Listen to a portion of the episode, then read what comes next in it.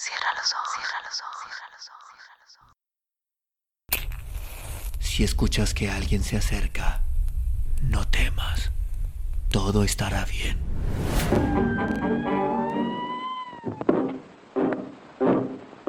Oh, I'm going down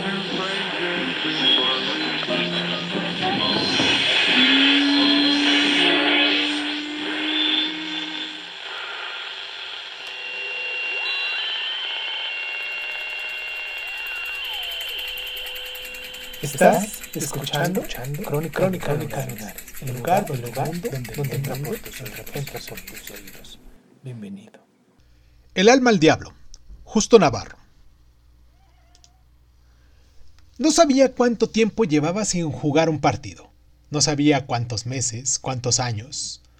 Dos años porque ya tenía 26 años. Había sido una estrella, la esperanza de ser una estrella.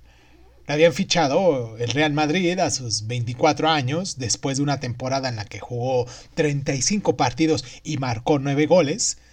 Jugando en un equipo del montón, se había quedado a un gol de ser el máximo realizador del campeonato. Y llegó al Madrid y jugó 6 partidos, 5 partidos y medio, y no marcó ni un solo gol. Y lo habían quitado del equipo, ni siquiera le habían dado la, la camiseta número 9 el 9 de Di Stéfano, como una vez le había dicho su padre, le dieron el número 11. Le quitaron después de seis partidos porque le pesaba la responsabilidad y le faltaba espíritu de campeón. Se había ido desesperado. El desánimo se le había metido dentro como una enfermedad. Era un envenenamiento pasar domingo y domingo sin jugar, sin entrar en la lista de convocados, ni siquiera lo sentaban en el banquillo de los suplentes porque la cara de desánimo desanimaba a los jugadores y suplentes. Si él estaba en el banquillo, el equipo perdía o empataba, como con el Valencia, en el último minuto, por un gol desde una distancia de 40 metros. Y siendo el suplente, perdieron en el Santiago Bernabéu contra el español, que no ganaba nunca en el Bernabéu y el entrenador le dijo a él que solo había jugado 13 minutos en sustitución de un centrocampista. Tú has perdido en el ataque ese balón, el balón del gol. Ya no era ni suplente. Ni siquiera jugaba los humillantes partidos amistosos. Jugaba un tiempo y era sustituido, porque un equipo grande también debe de ser grande en los partidos amistosos. Era un vagabundo entre los defensas, el príncipe de la apatía contagiosa. Recibía un balón, se dejaba el balón atrás, resbalaba, era sustituido. Entonces llegó la noche del viernes 12 de noviembre. Al día siguiente había partido. Televisaban el partido y, como de costumbre, él no había sido convocado. Esperó a que dieran las dos de la madrugada, porque a esa hora ningún chivato del club telefonearía para comprobar si el futbolista estaba durmiendo. Lo vigilaban. Lo habían examinado médicos y psicólogos. Y a las dos de la madrugada salió a la calle. Cogió el Volkswagen que había alquilado esa tarde, un coche que no llamaba la atención, para irse a beber cerveza a un bar de carretera donde fuera difícil ser reconocido. Y aún así alguien recordaba su cara, porque la mala suerte se había sumado la mala vida, las noches de cerveza y los días que pesaban como sacos de arena. Lo habían expulsado de varios entrenamientos, lo habían apartado del equipo durante un mes, le quedaban pocos meses en el Real Madrid, aunque le quedaran dos años de contrato, y la cerveza le quitaba la angustia, y la segunda cerveza le, se encontraba mejor. Y ahora miraba las luces rojas del bar de carretera, las luces de los grifos de cerveza. Miraba a la mujer de la barra, una de esas mujeres que son tan guapas que están siempre solas porque nadie se atreve a acercárseles. Y se bebió la tercera cerveza y no podía dejar de mirar a la mujer. Pidió la cuarta cerveza, fue a coger el vaso y alguien lo agarró por la muñeca. La cerveza me la bebo yo. El futbolista miró a quien hablaba y le agarraba la muñeca, a quien le impedía llevarse la boca a los labios. Miró la mano fuerte, un poco áspera, de mecánico, de motorista, una mano rosada por destornilladores y llave inglesas. Aquel hombre no tenía el pelo muy limpio, el pelo aplastado con fijador, y una cicatriz le dividía la ceja derecha como si tuviera dos cejas. Llevaba una camiseta del Real Madrid bajo un smoking verde de copier de casino. Algo había en el hombre, algo helado y amenazante, como si aguardara una sola palabra para soltar un puñetazo. El hombre lo miraba fijamente y el futbolista sintió miedo. La cerveza me la bebo yo. Y tú juegas mañana al fútbol, dijo el hombre. El hombre le había arrancado la copa de la mano. Se estaba bebiendo la cerveza del futbolista y el futbolista sintió vergüenza y no sabía si era la vergüenza de permitir que le quitaran la cerveza y se la bebieran o si era la vergüenza de haber sido reconocido en un bar repugnante, escondiéndose, fracasado, arrumbado en un local de gente tan indeseable como el hombre que le había quitado la cerveza pidió otra cerveza a la camarera.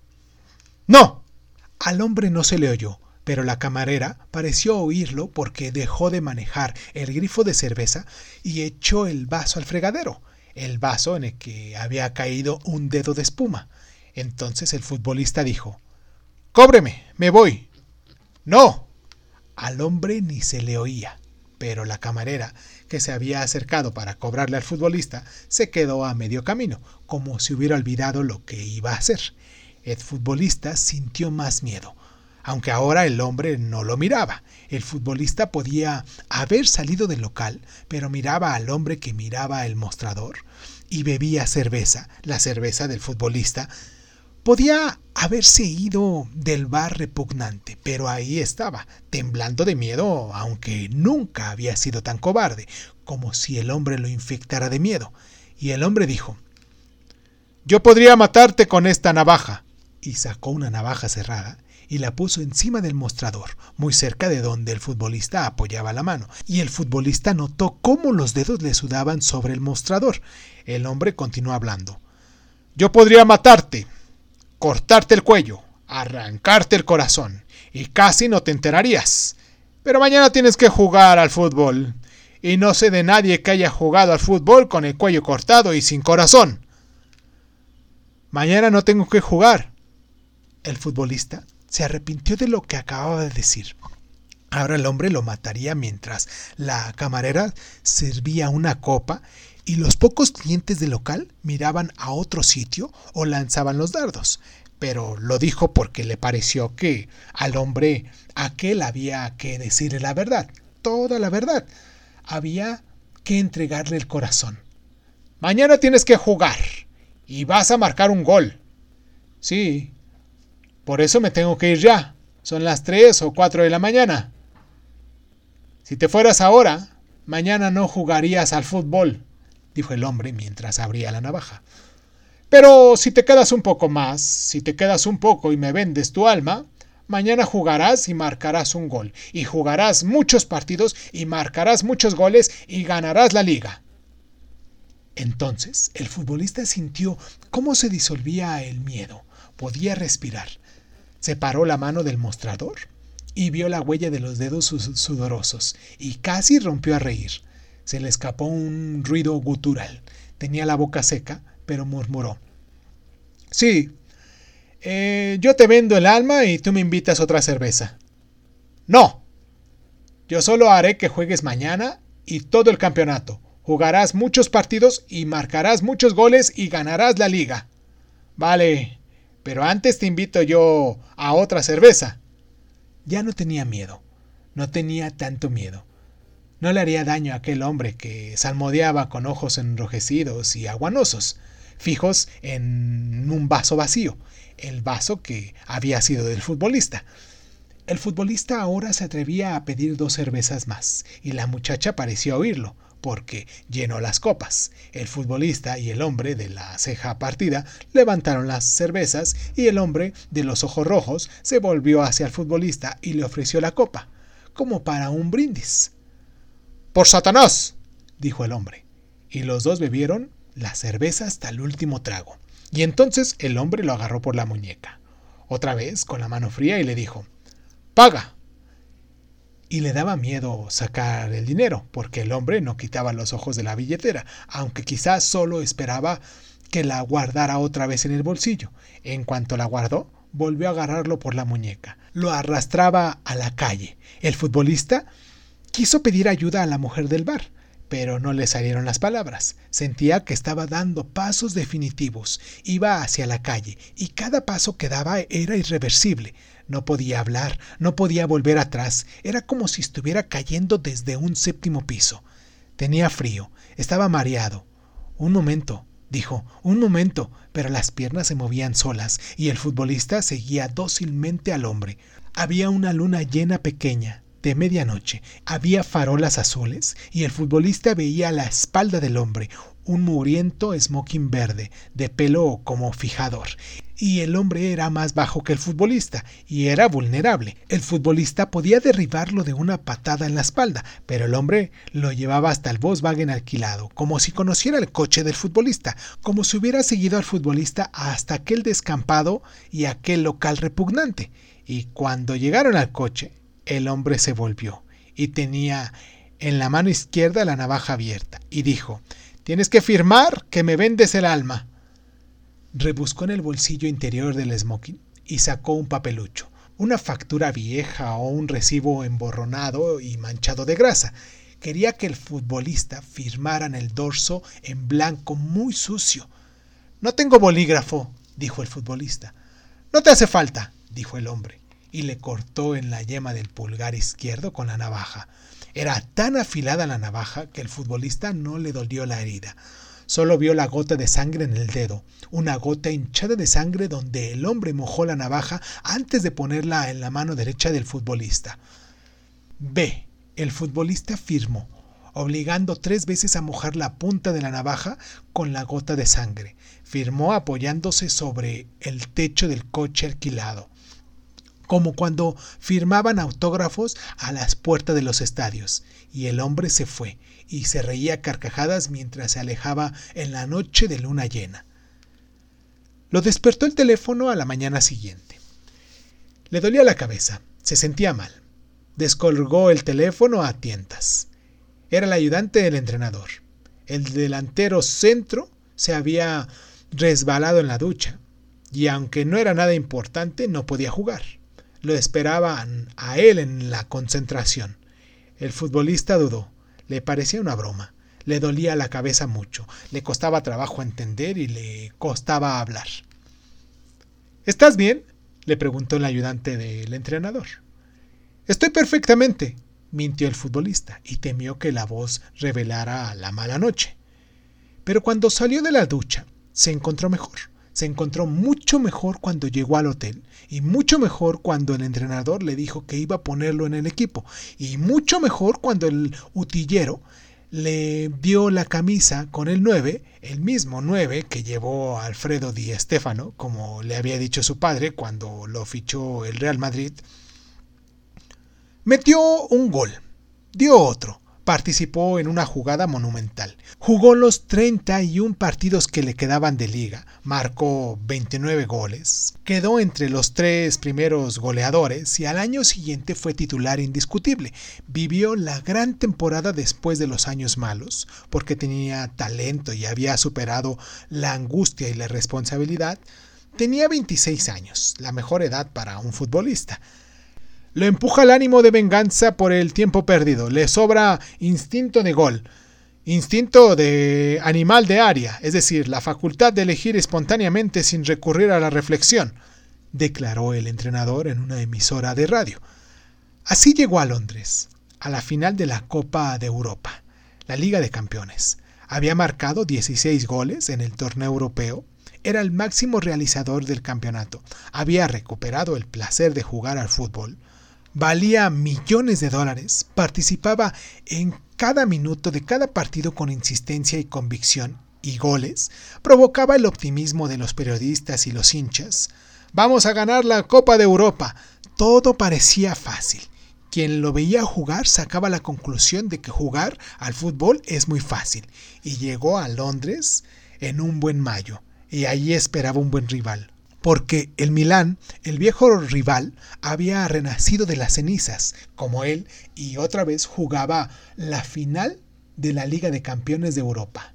Estaban concentrados en un hotel al norte de Paddington Recreation Road y cuando el entrenador terminó de comentarles el video del último Milán Ajax, el futbolista vio por la ventana a dos camareras que paseaban dos mastines por el jardín.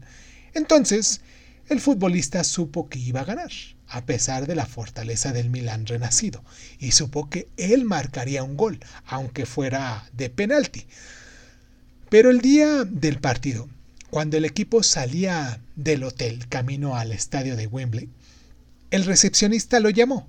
No lo llamó, solo le hizo una señal, o al futbolista le pareció que le hacía una señal, y la atención, y a través del hall lleno de seguidores de lujo, los directivos y los amigos de los directivos y los amigos de los amigos, se acercó al recepcionista sabiendo que no debía acercarse. Aquel recepcionista no era el recepcionista de todos los días. Tenía el pelo más largo y el fijador en el pelo, y una cicatriz en la ceja, y la cara muy pálida, como si acabara de afeitarse después de mucho tiempo escondido bajo tierra sin afeitarse. El recepcionista le dio un papel y una orden en español. Lee, lee, lee y cumple tu parte en el pacto.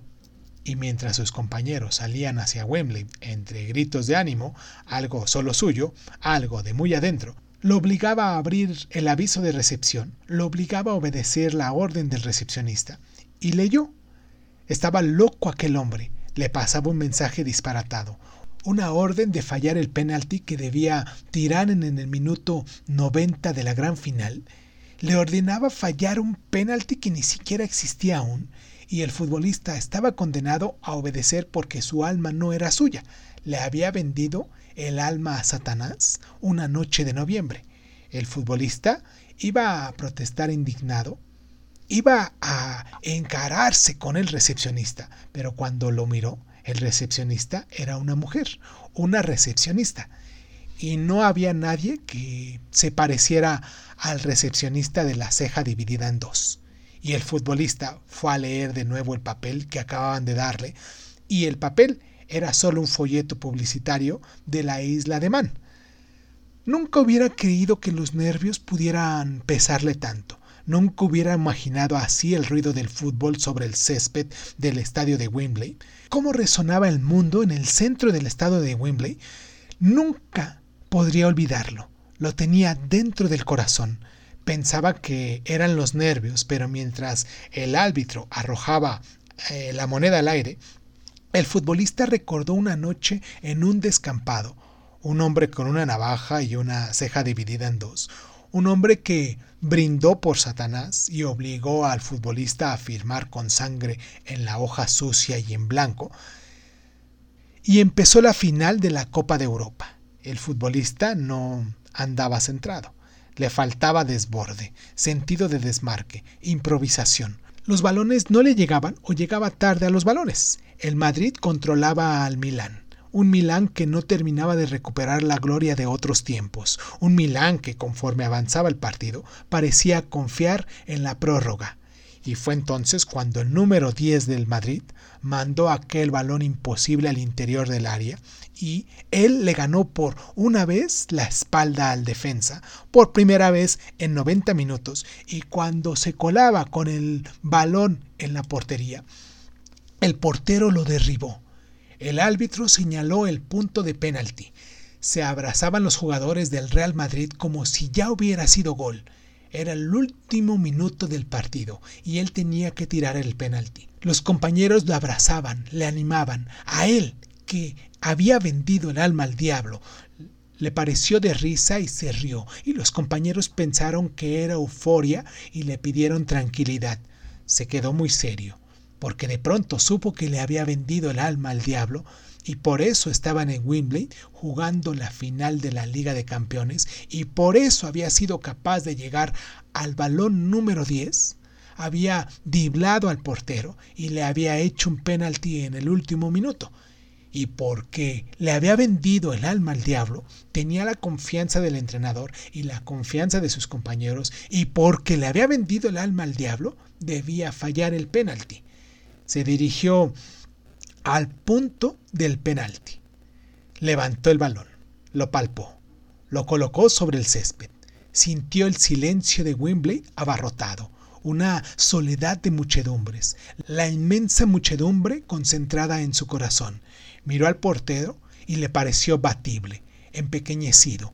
Oyó el silbato del árbitro. Lanzó. El portero se tiró a la derecha y el balón entró raso, no muy fuerte, por la izquierda de la portería. Entonces estalló el estadio. ¡Gol! Corrió hacia las gradas donde se amontonaban enloquecidos miles de hinchas del Real Madrid. Sus compañeros lo abrazaban ya, lo derribaban sobre el césped, lo ahogaban, lo ahogaba el griterío de los hinchas. Nunca había sentido tanto júbilo en la sangre. El júbilo le latía en las venas, lo traspasaba, vibraba de júbilo. Era el júbilo que se oía, se respiraba, se tocaba, pesaba sobre su espalda. Con la cara aplastada contra la hierba de Wembley, mordía y olía la hierba de Wembley. Entonces le faltó el aire, boqueó, se obscureció el mundo silenciosamente.